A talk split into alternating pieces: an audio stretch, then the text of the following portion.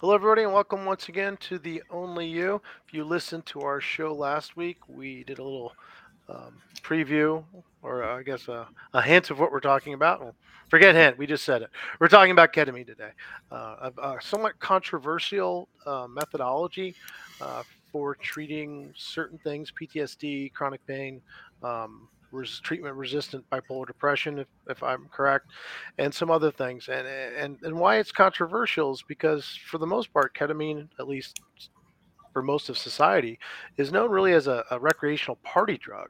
Uh, so, so Dr. How did this thing where people take and go to parties and raves and have fun uh, turn into a, ther- a therapeutic of sorts? Well, you, you see, you, you have to look at the history of ketamine and ketamine has been around for a long time. I mean, basically, we're talking 1960s wow. when it was initially developed as a anesthetic, right? And it was initially developed as an anesthetic for veterinary medicine for animals. Uh, eventually, grew up into being an anesthetic uh, for um, for humans too. Now, there were some issues with ketamine at anesthetic doses causing some problems like severe nightmares, right? Hmm. In essence, ketamine is an anesthetic that is very interesting because it doesn't have a lot of the uh, respiratory depression you see uh, with other anesthetics that basically cover the whole brain in in that you don't have to be you don't have to have somebody breathing for you when you go under anesthesia so it's a very versatile anesthetic, even though it has some complications. But in essence, it is a dissociative drug, meaning it's kind of in the brain reacting like psychedelic. So you get dissociative experiences. I mean, dissociative experiences means like out of body experience. You don't feel that you're in control. You feel that you are disconnected from yourself. So, in for a long time, he was known as Special K among the drug abusing population as a substance that you can get dissociated with, right? So, and because of the safety of it, uh, it became popular for people to steal ketamine and to sell it in the black market as a drug of abuse. Now, we have known for a very long time that was a very, it was a very useful um, anesthetic, especially in, in war, in the military, because you can actually use it in the field with somebody who was injured, right? Isn't isn't really that's how it kind of came about to the attention of the medical community through the military, uh, giving microdoses to get guys from the from the battlefield to the hospitals using I believe it was a nasal injector, uh, and then they were doing psychiatric and psychological um, interviews at the end and realized wow there there's something going on here beyond just the anesthetic part. Is that correct?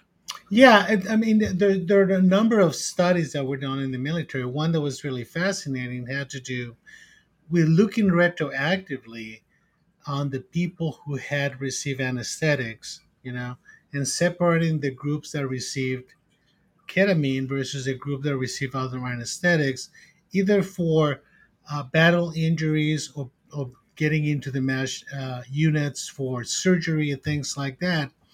And what they found, they, they found something very interesting, and it was that those who received ketamine had a significantly lower rate of PTSD than the ones who received other anesthetics. So that is kind of the first initial findings we had in psychiatry. Eventually, we started to notice that people who had depression and received ketamine had a significant improvement of their mood after the ketamine injection. So people decided, and, and actually the National Institute of Mental Health started really looking closely at the effects of ketamine in the brain from the basic science perspective, from the clinical perspective to see if patients will get better. And it was really fascinating to see what happened.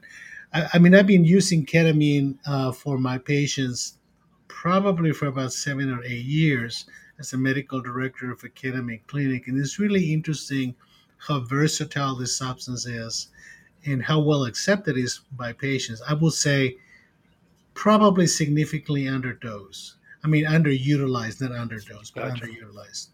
And it's not an opiate of any sort. There's no addictive potentiality there. There, there are some people that had concerns because the mechanism of action uh, of ketamine does have some intervention into the opioid system. But even those who have abused the drug, we don't seem to see the traditional withdrawal from that. But the whole neurochemistry of the brain is complicated. So substances go to different pathways, and even though it has a dissociated pathway uh, in terms of the effects on glutamate, for example, and it may may have some opioid uh, pathways too. But we don't, again, we don't see the respiratory depression we see with either traditional opiates or some of the traditional anesthetics. So it would be essentially impossible to overdose with, or at least very Uh, difficult. well, you know, And and if someone were to overdose, what would that look like? Now, with, you know, with certain things, their breathing stops, their heart stops. Uh, what, what what would an overdose of, of Well, the, the, the problem is that in an overdose, of course, we have concerns about the primary effect in the brain, but we also have concerns of the primary effect in the rest of the body. So, at very high doses, you may have problems with elevated blood pressure, palpitations, arrhythmias. So, could you die from an overdose of ketamine? Yes. Is it likely that you're going to die from a microdose used for depression? No. But, but, um, I've been doing medicine and psychiatry long enough to tell you that impossible is not is not a word we normally use. Gotcha.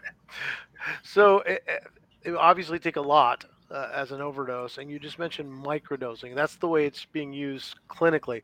Wh- wh- What what type of percentages and milligrams or whatever is, is uh, what are we looking at here compared to, for example, somebody using it at a at a at a rave or a party? Well, um, I think that a rave or a party, people don't care much about dosing, right? I mean, it's not like they sit down and say, "Well, let's try 0.4 milligrams per kilogram for this rave." No, people take it and wait to see what kind of effects they have. So people will have different reactions to different doses. In the clinical setting, it can be used in two different ways. It can be used intranasally or it can be used intravenously. Now, most of the time we use it intravenously is probably easier to regulate and more controllable. I think that there's a tendency to be to utilizing more of the intranasal route of administration in the patients with chronic pain. Hmm. But that requires that you actually take the ketamine to a compounding pharmacy where they're going to create a mist that you can utilize intranasally. That I've rarely done that, but it can be done, right?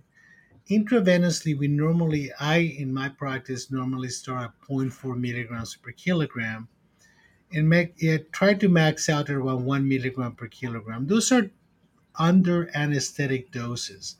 So when you use those doses, some people may have dissociation, some people may not. Some people may have a quasi reaction of dissociation, for example, right? Like feeling a little disconnected, a little excessively relaxed.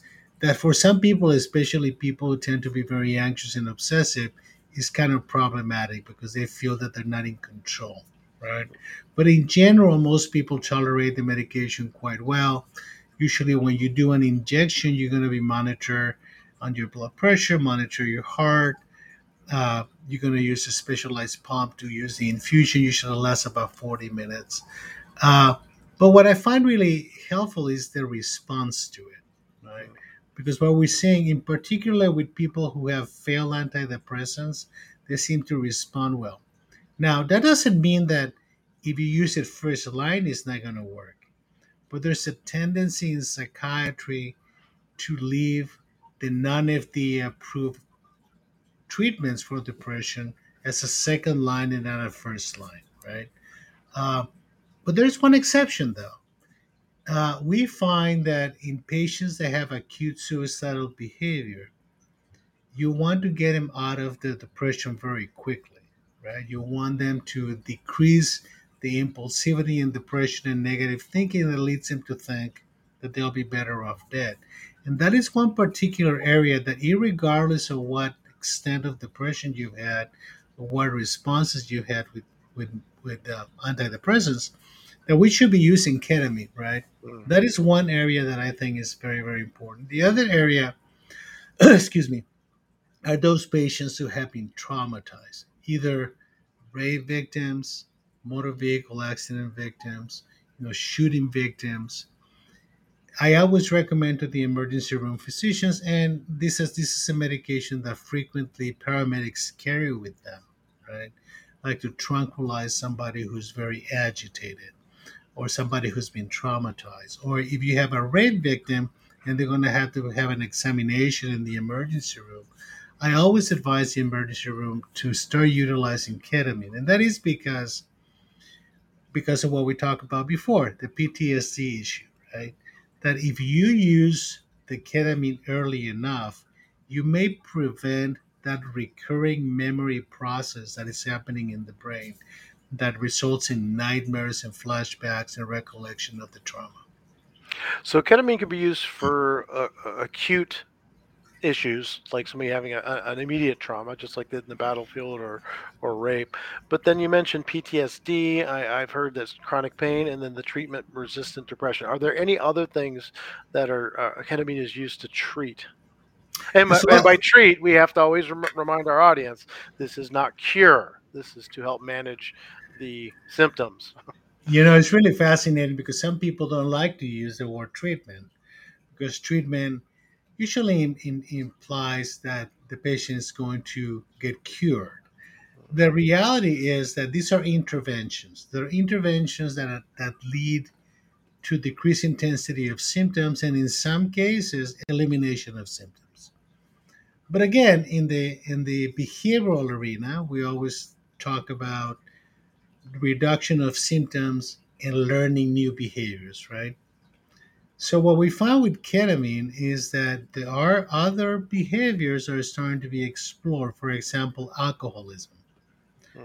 For example, some anxiety disorders, drug abuse. We're starting to see that, for example, patients who have an issue with substance abuse, alcoholism, or depression together, and you treat them with ketamine, the impulsivity on the use of the substances decreases, right?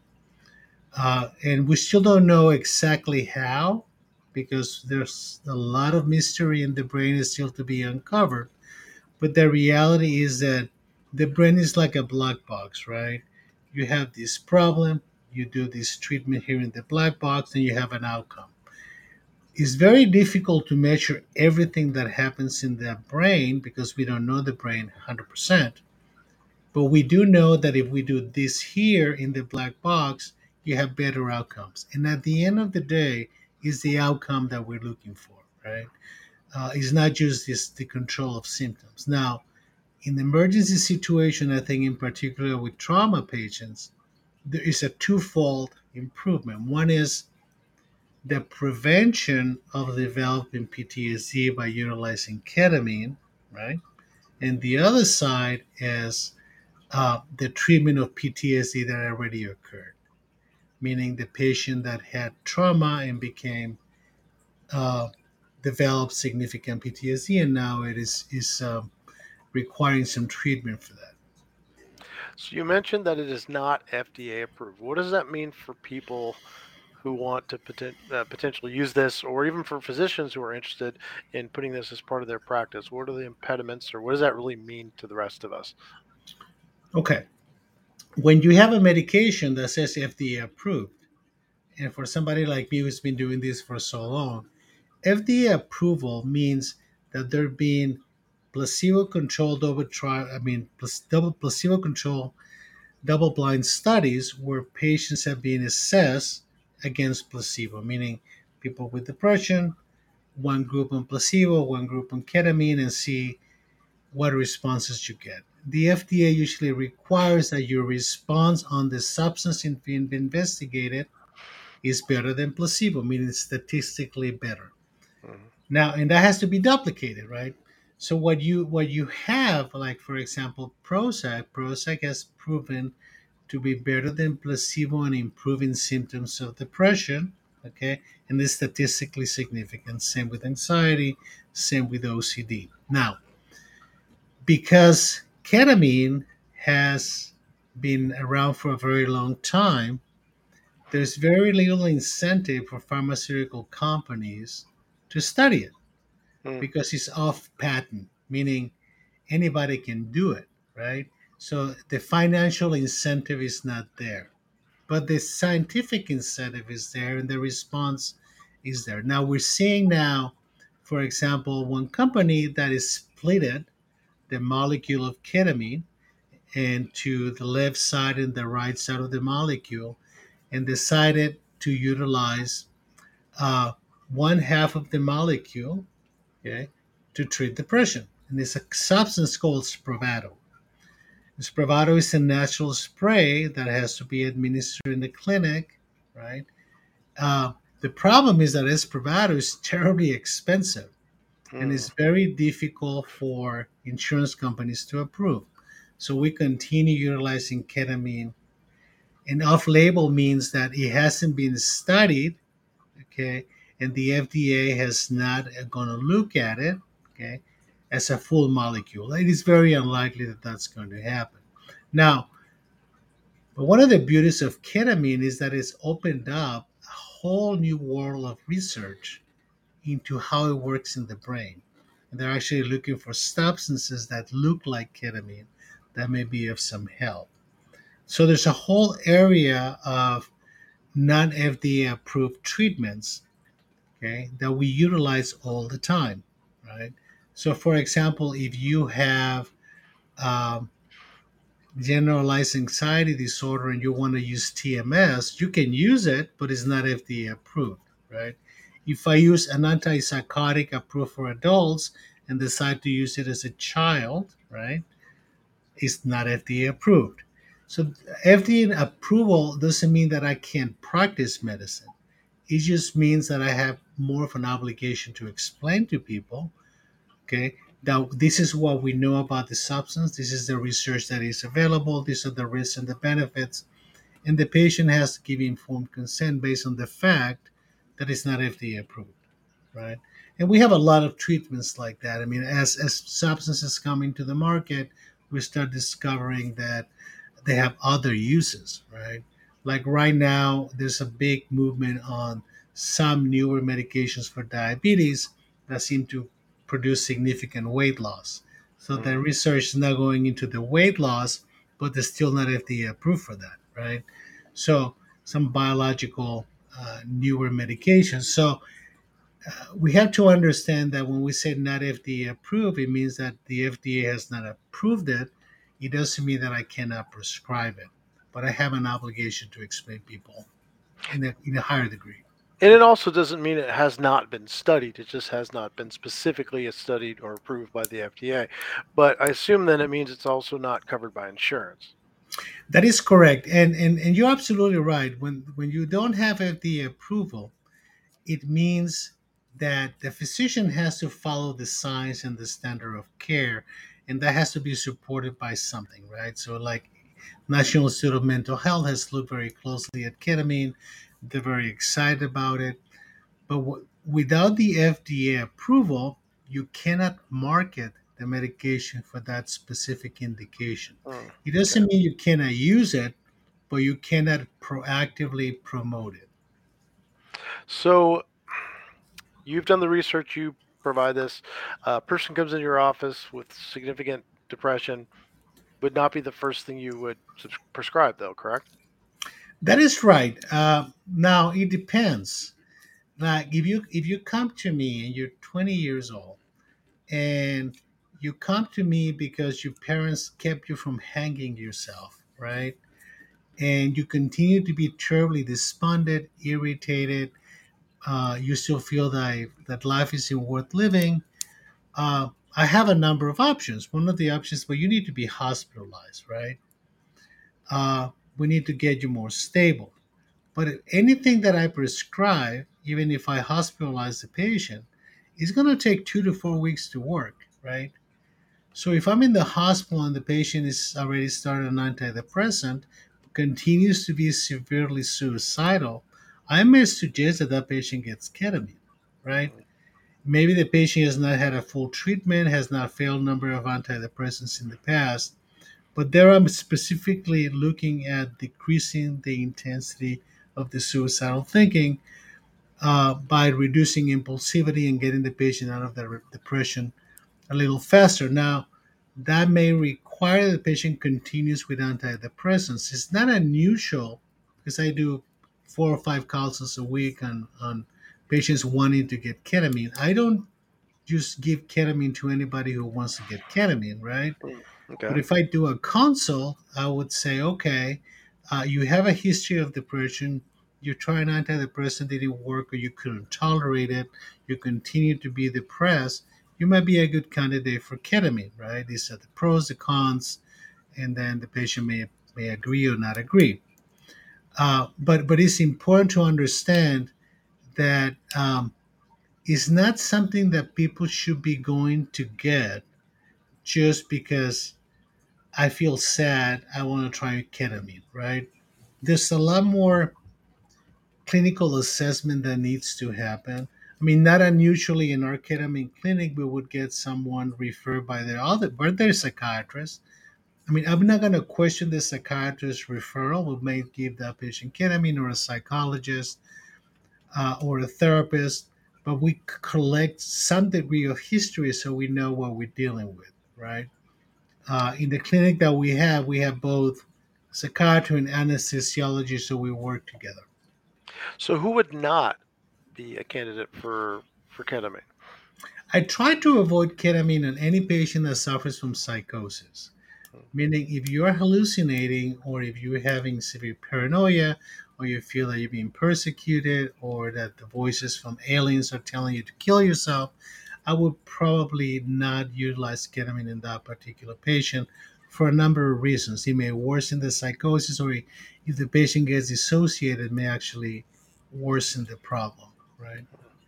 So, what are patients' responses to it? You say it works well, but uh, what's the process like? What do they experience? What do you hear about as a physician? Do they come back and say, "Hey, that was the best time of my life," or "Oh my God, that was kind of crazy"?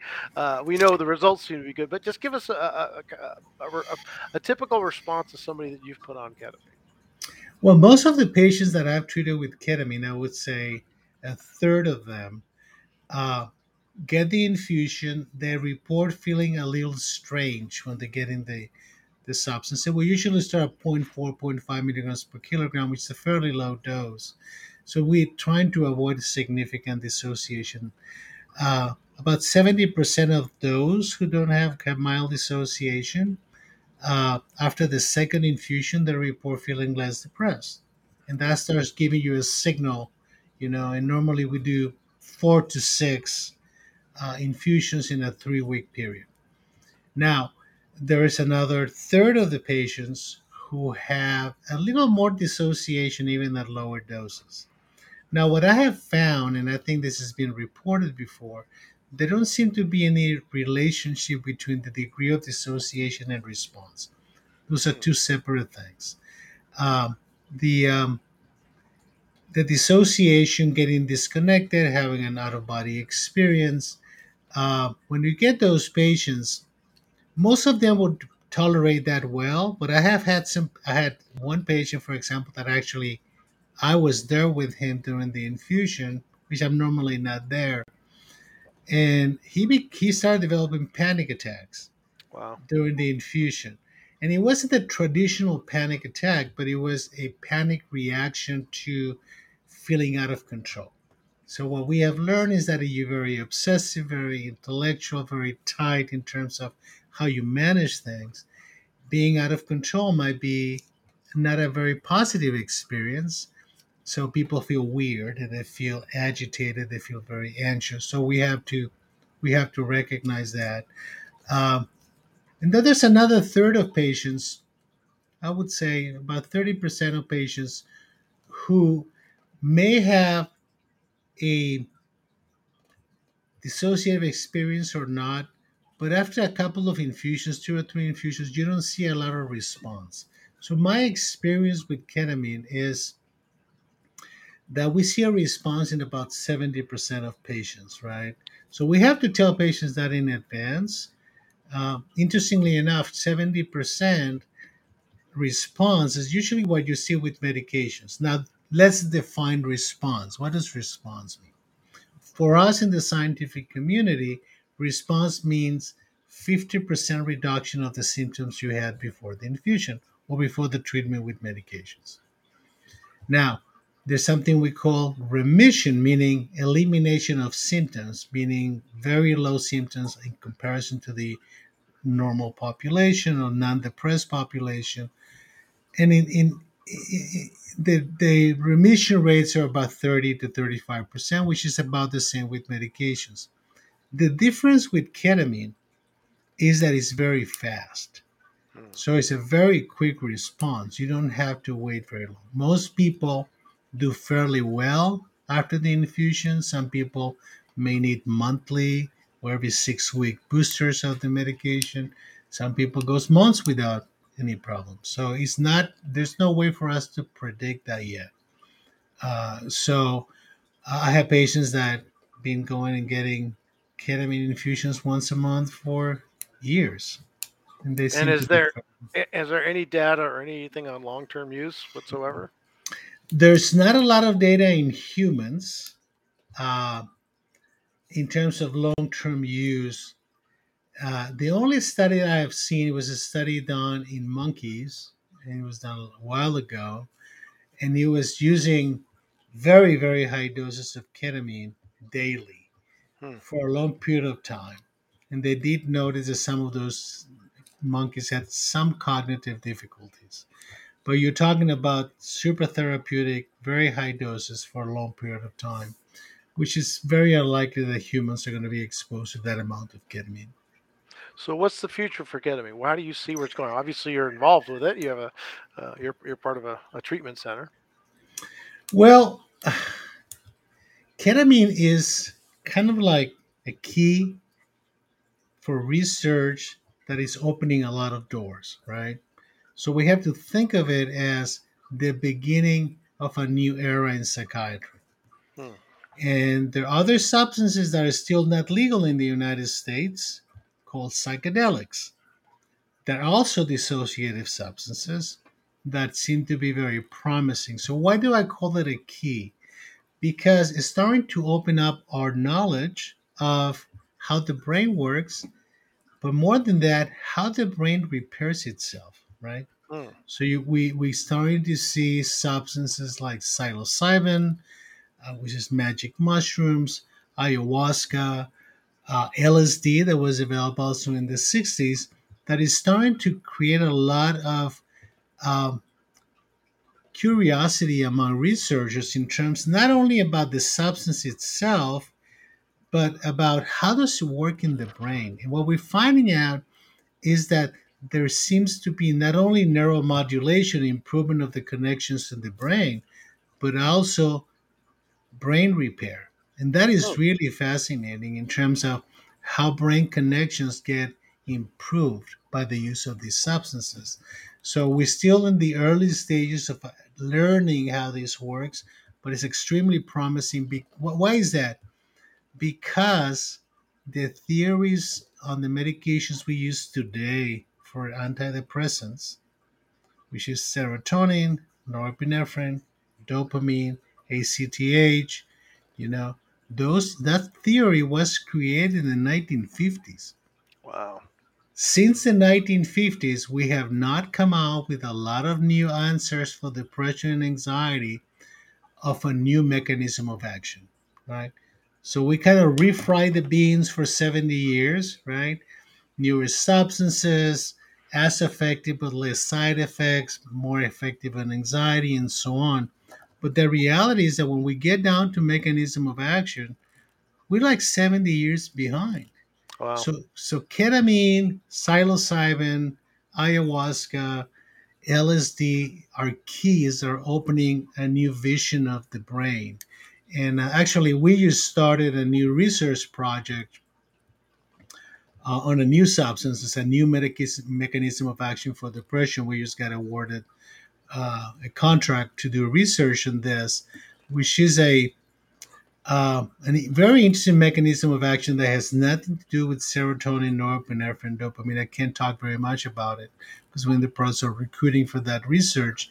But we're starting to see the opening up, right, of people saying, wait a minute, can we move away just from dopamine, serotonin, norepinephrine, and ACTH, and start looking at deeper levels of the brain, and then start to look at this systematically in the context of this being a systemic illness and not just an illness of the brain. So this really is a kind of on, on the precipice of something very, very new, and it sounds like if there's actually rep- repairing occurring in the brain, we could actually, for the first time, be inching toward real treatment and potential cures instead of just managing symptoms. Is that correct? That is absolutely correct. I mean, we need to move away from uh, reducing symptoms to improving functioning so we can balance the brain. Now, what we've also learned that depression, anxiety, bipolar disorder, schizophrenia are much more complicated illnesses than just brain function. And they also have a lot to do with the interaction with our environment, okay, in our psychological development. So we we cannot negate the importance of the psychological and social issues on rehabilitating people. So let's get into rehabilitating the brain internally and then rehabilitate the patients behaviorally to psychological and social means. And are those things combined? I think you mentioned to me once about people doing ketamine with active therapy at the same time. Yeah, we're starting to explore um, two types of therapy. One is talk therapy while you're doing the ketamine. The other one is music therapy. And I'm very much in favor of music therapy because uh, I think that music is the oldest form of therapy in the world, right? Well, to that point, I know someone who's who's experienced uh, a lot with ketamine. Uh, we've had him on our show, Kyle Kingsbury, and he has told me that the music has a substantial uh, effect on him depending on what he listens to while he's going through those sessions. And so that's kind of interesting. And I know this is a topic we can go on forever. We are out of time today. Maybe next week we could either continue it or start talking about psilocybin or some of the other uh, things out there. Ayahuasca, DMT. I know Kyle is involved with that. Maybe even get him back on the show. Once yeah. again, Doctor, appreciate uh, your time. Of course, everybody share, like, and subscribe, and uh, leave your messages uh, or your questions in the comments area as well, and we'll get to them the next show if we can. Have a good one. Take care. Thank you, Vince. We'll see you next week. Thank Bye. you, everybody.